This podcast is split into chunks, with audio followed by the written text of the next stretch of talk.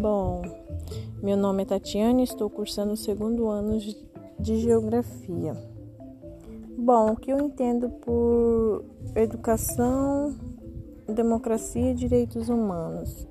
Trata muito da, da relação entre os, do ser humano dentro da sociedade, como ele é visto, como ele é julgado e como ele é tratado.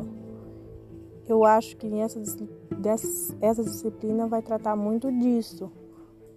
O que podemos fazer, o que devemos fazer, o que não podemos fazer na sociedade, o que onde começa o seu espaço e quando termina o espaço do outro.